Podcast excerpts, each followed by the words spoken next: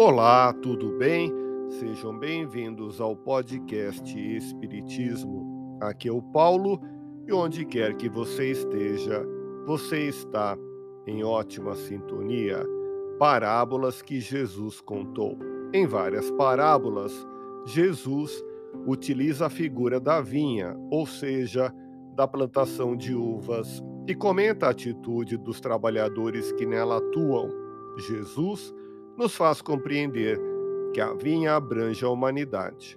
O homem que plantou a vinha é a representação de Deus, o Criador, como afirmou o Mestre de Nazaré. Eu sou a videira verdadeira e o meu pai é o viticultor.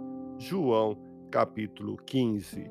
O objetivo do divino viticultor é que as videiras cresçam, isto é, que os seres humanos se desenvolvam intelectual e moralmente e passem a dar bons frutos, ou seja, pratiquem atos bons e dignos. Os trabalhadores da vinha são aqueles que já sabem lidar com as almas humanas, orientando o desenvolvimento espiritual. Com esses conhecimentos, interpretaremos algumas das parábolas em que Jesus fala sobre a vinha do Senhor e os seus trabalhadores.